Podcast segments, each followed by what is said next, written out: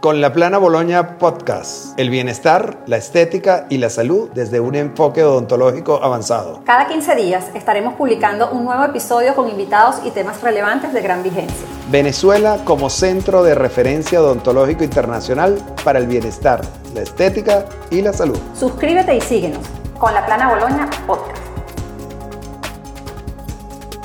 Un gran saludo a todos nuestros amigos y seguidores en otro episodio de Con la Plana Boloña Podcast.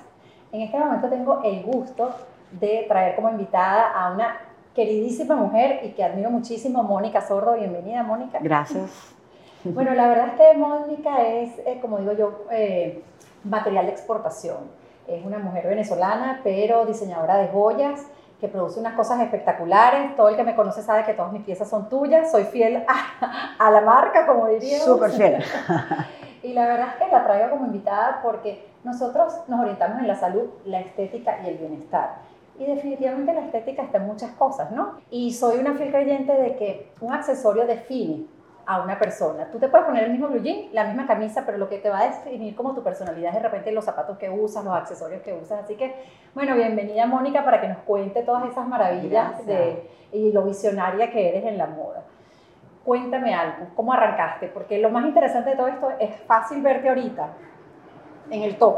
Pero, ¿cómo empezó todo? ¿no? Porque los inicios no son fáciles nunca. Los inicios no son fáciles y la verdad que ha sido un, un proceso muy largo. Ya con la marca llevo 10 años, pero llevo 22 años probablemente en el mundo de la moda desde que empecé a estudiar. Eh, después de que me gradué en Venezuela, me mudé a Milano. Estudié estilismo de moda que no tiene nada que ver con diseño. En esa época también no estábamos tan informados, ¿no? Entonces, cuando pensaba en moda, pensaba o en diseño o en estilismo, que es, bueno, el fashion styling, que es el que arma los editoriales de moda, digamos, y trabaja con el fotógrafo, ¿no? Entonces, bueno, voy a Milano, ese fue mi primer paso, viví allá cuatro años y medio, luego me mudé a Madrid, hice mi máster en fashion, en mercadeo de moda, eh, en el Instituto Europeo de Design, eh, ahí tuve mis primeros trabajos, estuve trabajando para la revista Marie Claire como editora de moda y también con el grupo Prisa, eh, que es el grupo editor del periódico El País, y bueno, llegó el momento de seguir ese gran sueño de ser editora de moda en Nueva York. Entonces, bueno, decido cruzar el charco. Cruzar el charco con este gran sueño. Y ahí es donde empiezan esas, eh, no dificultades, ¿no? Pero como que te, te, te, te empiezas a topar con ciertos retos. Claro. Eh, es un mundo como muy competitivo, digamos. Pero bueno, tuve la suerte de aterrizar en las oficinas de relaciones públicas de la marca de zapatos francesa Christian Louboutin, las suelas rojas. Eh, me imagino que las conocemos bien. Y, Y las amamos. Y las amamos. Y bueno, eso fue una nueva etapa, ¿no? Después de haber estudiado styling, después de haber tenido la experiencia en la parte editorial, ahora detrás, eh, digamos, ah, en, sí, en el Departamento de Relaciones Públicas. Entonces, en vez de ser editora, ahora trabajando con los editores. Ahí justamente tuve una crisis con el mundo corporativo. Que no es fácil. Es que no es fácil, no, es fácil el mundo corporativo y en, en- en mi sector en particular, ¿no? Pero pienso que, no sé, surgió en mí esa vena, esa vena emprendedora que no sabía que lo tenía. Y mira que la gente que me conocía, hasta mis jefes, mis mentores, siempre me decían que tenía, que ellos veían en mí que iba a tener como mi propio, mi propio camino, digamos, ¿no? Y yo en verdad que me di cuenta un poco tarde. Eh, pero sí, fue en ese momento que por un sexto sentido sentí la necesidad de empezar a crear como mi propio lenguaje, digamos, y en ese momento regreso a Venezuela y empiezo a pasar como más, más tiempo acá. Eh, mi mamá después de retirada se dedicó a la orfebrería, mi papá tiene un taller industrial en la casa que siempre ha sido su hobby, y bueno, y ahí me, do- me doy cuenta como todo ese tiempo que pasé con él en el taller cuando era, cuando era niña y adolescente, sí había tenido, digamos, una, Un impacto en ti. un impacto en mí. Claro. Sí. Claro, claro. Entonces ahí ya empezamos a experimentar, empiezo a hacer mis primeras piezas y bueno, ya el resto eh, es, ha sido trabajo de hormiguita. Trabajo eh, duro, trabajo, trabajo duro. duro, sí. Pero es que parece mentira, eso, ese, esa influencia de los padres marca muchísimo y uno no se da cuenta.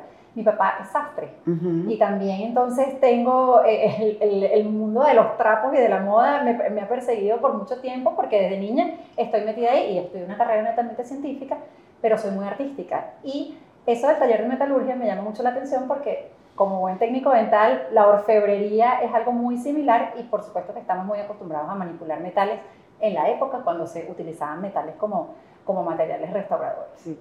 Bueno, eso es una de las cosas que más me, me, fascinó, me cautivó de haber trabajado con ustedes el año pasado en mi, en mi sonrisa.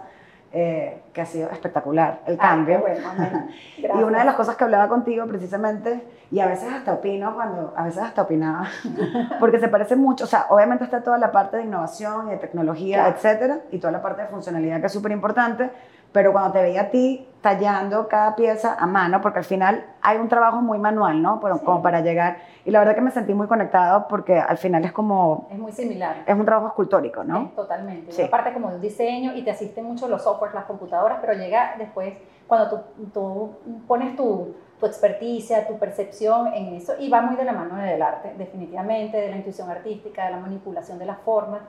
Sí. Se parece mucho, por eso que muy bien. Correcto, sí. Mira, y cuéntame algo. Yo que te sigo de toda la vida y que te conozco hace mucho tiempo, siempre he visto tus fuentes de inspiración en cosas muy distintas.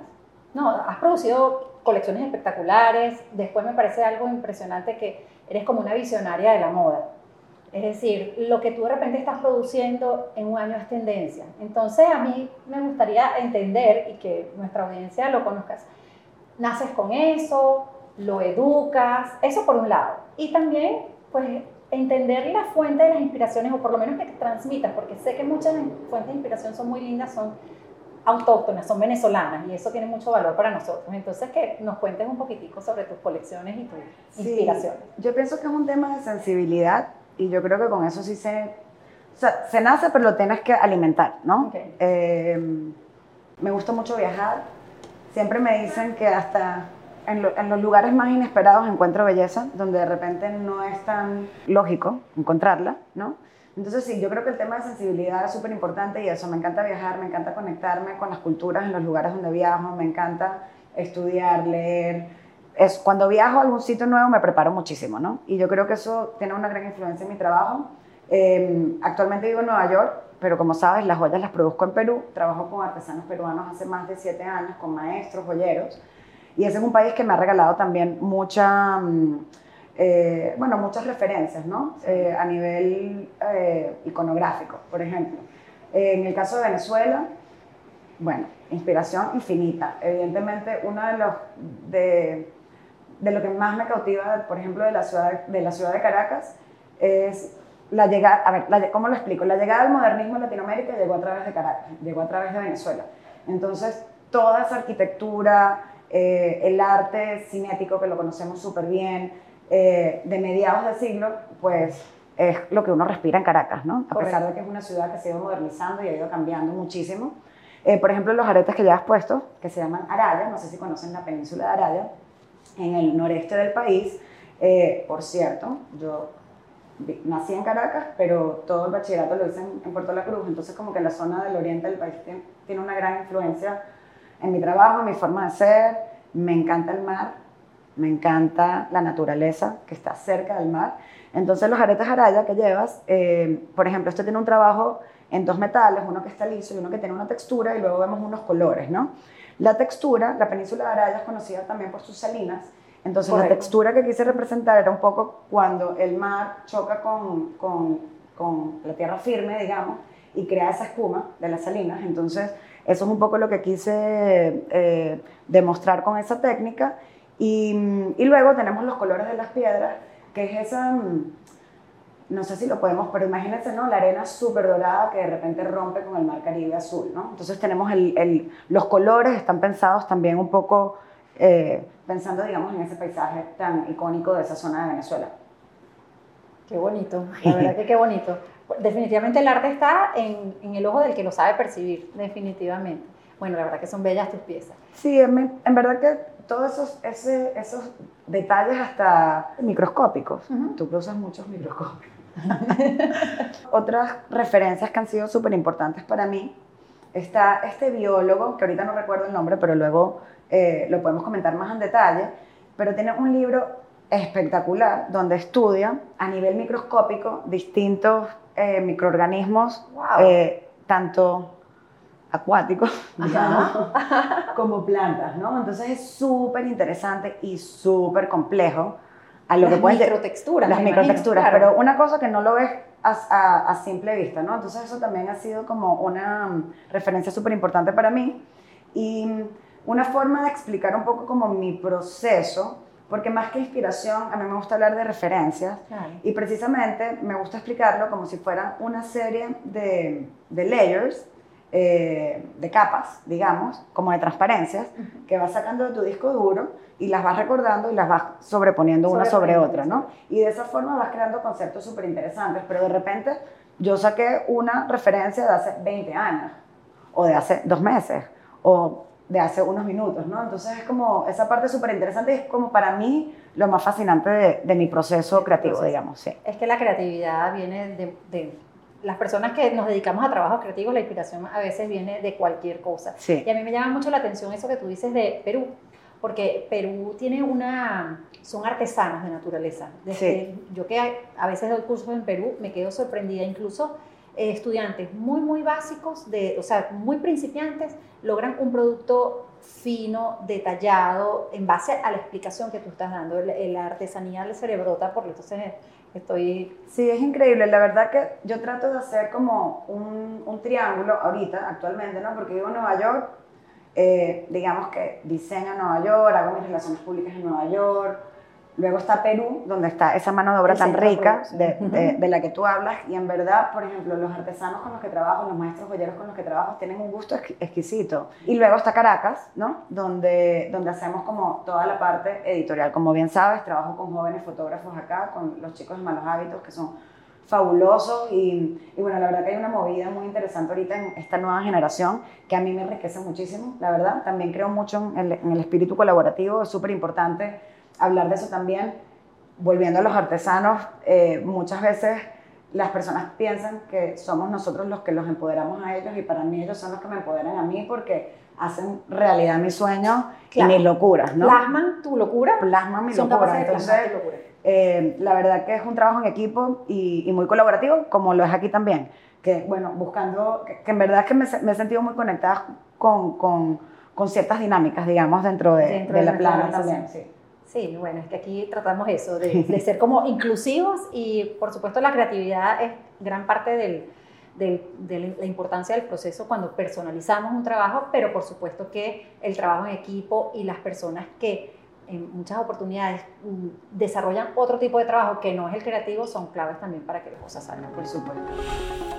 Bueno, un dato interesante de compartir creo que sería la forma como hemos introducido la marca a nivel internacional que ha sido súper orgánico. Claro, o sea, me imagino que tiene que haber sido pasito a pasito y, y, también la marca está en muchos países. Entonces, ¿cómo has hecho para que, porque cada idiosincrasia de cada país es diferente, los gustos, las tendencias, a veces la sociedad, ¿sabes? De repente son unas más clásicas, más cuadriculadas. ¿Cómo ha sido ese proceso? Porque hoy en día sé que la marca está establecida en muchas partes del mundo, cosa que me hace muy orgullosa.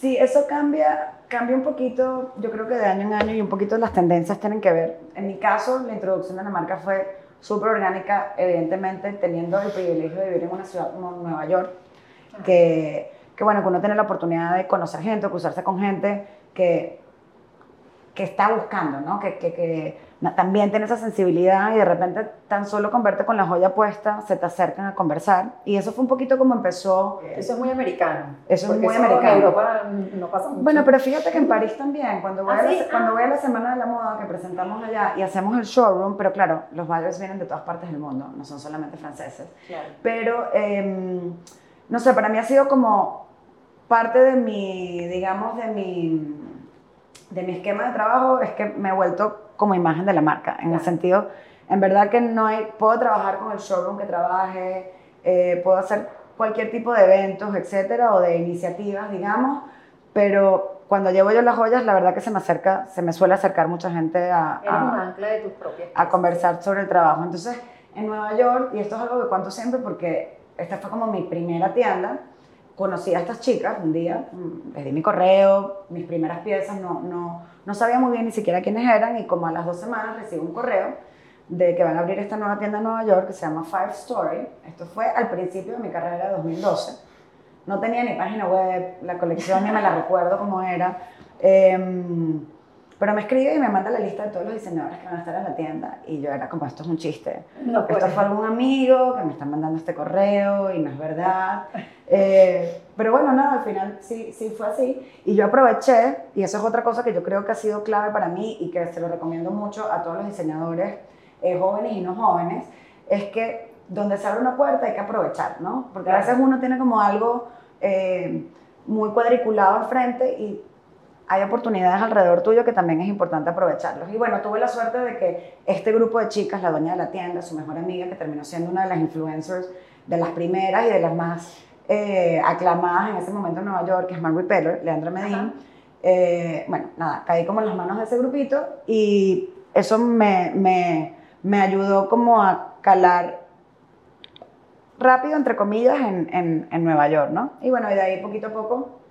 eh, No, así. y que la verdad es que cuando la gente dice Nueva York ya, ya es como una, una puerta de entrada al... O sea, ¿a quién no le llama la atención algo que digamos que está establecido en Nueva York? Sí, bueno, estuvimos en Barney's, que eso para mí fue uno de mis milestones eh, como marca, eh, fue haber llegado a las vitrinas de Barney's. O sea, que, mira, se me, se me agualga el guarapo.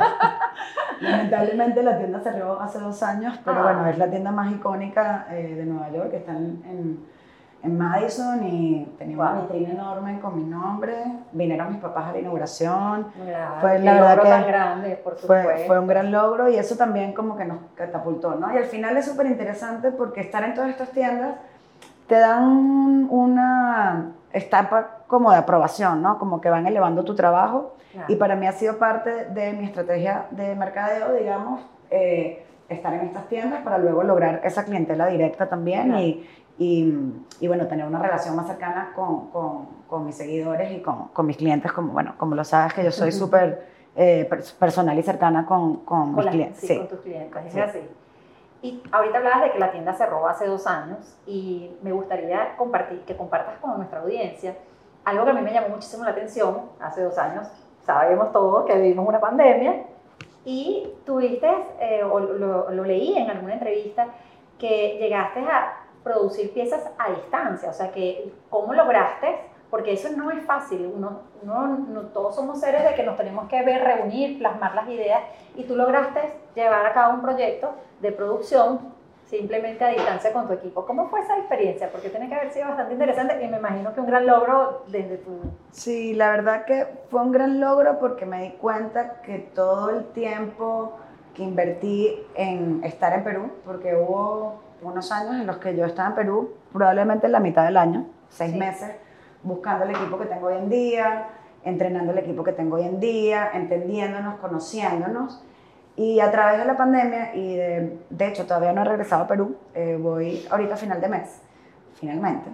Eh, Qué bueno. Pero fue súper lindo ver cómo, número uno, nos apoyamos, ellos me apoyaron mucho a mí, en, en donde yo tenía como mis, donde estaba más sensible en ese momento, y yo los apoyé a ellos en donde estaban más sensibles en ese momento. Pero luego fue demasiado divino porque te das cuenta que, nada, que te entiendes súper bien con tu equipo, ¿no? Y que gracias a la tecnología, este, algunos Zooms, obviamente WhatsApp, que increíble, logramos desarrollar piezas nuevas. De hecho, una de las piezas que llevas puesta fue desarrollada en pandemia. Bueno, todas las últimas dos, tres colecciones fueron hechas durante la pandemia. Y además de desarrollar producto nuevo, pues también seguimos con, nuestra, con nuestras producciones. Entonces, la verdad que ha sido un, un gran logro para mí y para mi equipo. Yo creo que la pandemia nos enseñó mucho a todos, cada uno desde su experticia, a, lo de- a todo lo que se puede generar a distancia, que antes no estábamos tan conscientes de eso. Eso nos ha ayudado a todos muchísimo. Sí, y la verdad que hablando de lo que comentábamos antes, también me dio la oportunidad de empezar a trabajar en un nuevo proyecto que no había, no es que no había tenido el tiempo, es que me sentía como muy amarrada a lo que estaba habituada a hacer, ¿no? De que cada cierto tiempo iba a Perú, eh, que era un poquito esclavizante desde un punto de vista porque entonces de repente no me daba la libertad de dedicarme a otros, a otros proyectos. Entonces, a raíz de darme cuenta de que esto ya camina solo, digamos, obviamente siempre hay que inyectar toda la creatividad y las piezas nuevas, he logrado concentrarme en un proyecto que tenía hace tiempo, que Qué bueno que lo mencionas porque con eso te iba, te iba a abordar en este momento. Sí. son los nuevos proyectos? Porque sé que hay cosas por ahí. chéveres. Sí, hace tiempo que queríamos como llevar mis piezas a dimensiones más grandes, más funcionales o menos funcionales. eh, porque al final tampoco me gusta llamar a la joyería solo joyería, ¿no? Entonces llegamos como a este término que me gusta mucho, que son creaciones coleccionables, ¿no? Entonces está la joya, pero también vamos, estamos empezando a trabajar en iluminación escultórica y piezas más grandes. También un proyecto súper orgánico, es un proyecto para mí, ante todo, es algo que quiero disfrutar muchísimo y que seguramente se irá convirtiendo en, espero, algo parecido al tema de la joyería. De hecho, ya no va a ser, eh, la marca ya no se va a llamar Mónica Sordo, hicimos el, el rebranding a Sordo precisamente para abrir como el espacio El espacio. creativo para poder trabajar en distintos proyectos cuando uno le provoca, ¿no? También. Claro, sí. claro, la parte de la creatividad es muy importante. Sí, entonces- Y, y este espacio, porque sé que hay proyectos para Caracas, entonces compártelos por favor. Sí, no, estoy súper contenta. De hecho, por eso estoy aquí ahorita y por eso estuve aquí en noviembre. Em, vamos a abrir un espacio que no, tiene, no está muy definido todavía, pero bueno, me gusta llamarlo una, una especie de vitrina, ¿no? Vamos a estar en la cuadra de los Palos Grandes. Mi mamá tiene una tienda ya hace más de, De toda la 20 vida. años, entonces siento que también estamos eh, manteniendo cierto legado. Un legado familiar, Sí, qué bonito. Sí, porque mi mamá tuvo una, una mm, colectiva de, de artistas de fuego, por llamarlos así, venezolanos. Entonces, bueno, acabamos de remodelar. Va a ser una especie de galería. Obviamente vamos a tener nuestra joyería, pero absolutamente todo lo estamos diseñando nosotros. Eh, la iluminación, eh, todos los elementos que van a estar dentro de la tienda, que van a ser funcionales, pero va a lucir también como una especie, o sea, son elementos de diseño, ¿no? Lo que decíamos, estos elementos oh, Escultóricos. escultóricos, sí. Pero funcionales al mismo tiempo. Entonces, todo lo que van a ver en la vitrina fue hecho por nosotros y, bueno, y se puede comprar. Importantísimo. qué bueno, qué bueno. Sí. La verdad que la creatividad para mucho y nuestro país cada vez, gracias a Dios, también va para mejor, con lo cual es fabuloso que haya nuevos proyectos. Sí, no, la verdad que siempre, para mí tener como un espacio aquí en Caracas es un sueño hecho realidad. Eh, hay piezas que estoy desarrollando en el taller con mi papá, como lo hice hace 10 años, entonces eso para mí es súper especial. De hecho, estamos cumpliendo 10 años ahorita en marzo y todo esto está pasando orgánicamente. Yo nunca planifiqué a los 10 años voy a cambiar el logo, a los 10 años me voy a diversificar, a los 10 años voy a hacer otra vez unas piezas con mi papá.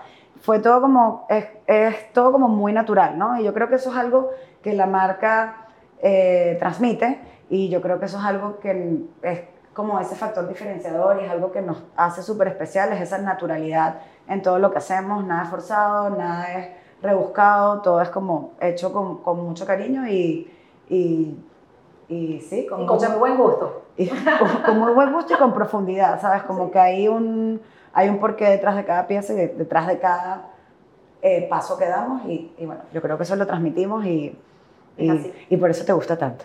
La verdad que no solo que por eso me gusta tanto, sino que por eso lo aprecio demasiado y es porque yo me siento muy identificada con todos esos procesos, porque en mi trabajo yo soy odontólogo, pero soy técnico dental y mi pasión, mi vena es la vena artística.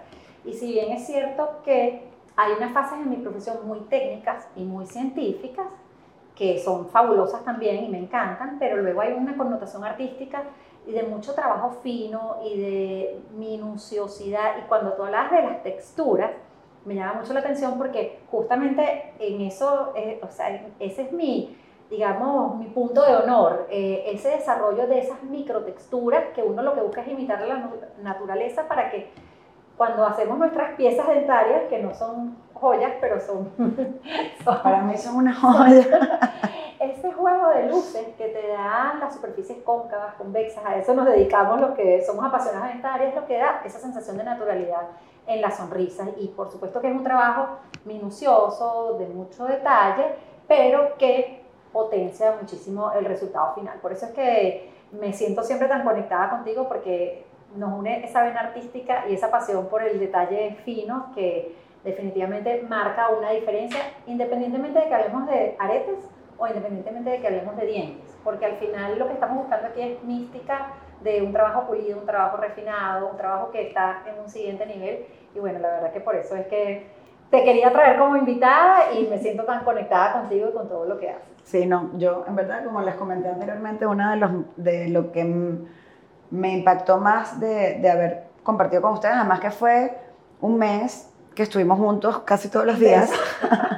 Y, y se me, me quedé con, con, con, esa sensación de que tenemos en común. Me di cuenta que, que tu trabajo también es muy escultórico, básicamente. Entonces eso me, me, me, impactó y me marcó. Pasión por el detalle fino. Pasión por el detalle. Es una locura. Eh, pero todo, la diferencia, en verdad, que está en los detalles. Eso es impresionante y eso es algo que hablo también muchísimo cuando hablo de mis procesos creativos y, y del tema de diseño. O sea, por ejemplo, ahorita que estamos haciendo estas piezas pintadas, es increíble cómo es súper importante el brillo de la pintura, ¿no? Cómo puede cambiar según el acabado, la pieza es completamente diferente, ¿no? Un centímetro más, cinco milímetros más. Em, a veces la gente cree que soy un poco exagerada, pero es que ahí, bueno, esa, es la parte del, diseño, ¿no? Importante para sí, sí, lo veo importante para mí. Y es súper importante que yo esté súper contenta con el resultado final de mi producto, porque ahí es cuando yo me siento súper segura de ofrecerlo. de ofrecerlo, de salir, de hablar del producto, sentirme orgullosa. Si no, es de esas cosas que no muestro nunca. Claro, por supuesto. Entonces, sí, en ese, desde ese punto de vista creo que conectamos muchísimo. Porque a mí también me pasa eso. Sí. bueno, amigos, y así concluye esta conversación tan nutritiva y tan fabulosa con Mónica Sordo, deseándote siempre, Mónica, bueno, lo mejor en todos tus proyectos, éxito siempre, que sigas siendo una embajadora de Venezuela para el mundo y a toda nuestra audiencia, espero que les haya gustado esta conversación y que bueno, bienvenidos a Lucir las piezas de Mónica en todos sus espacios. Si la siguen en las redes van a ver mi colección completa. Mejor la siguen a ella que a mí. Muchas gracias, gracias, verdad. Me encantó estar aquí contigo. Ay, qué bueno.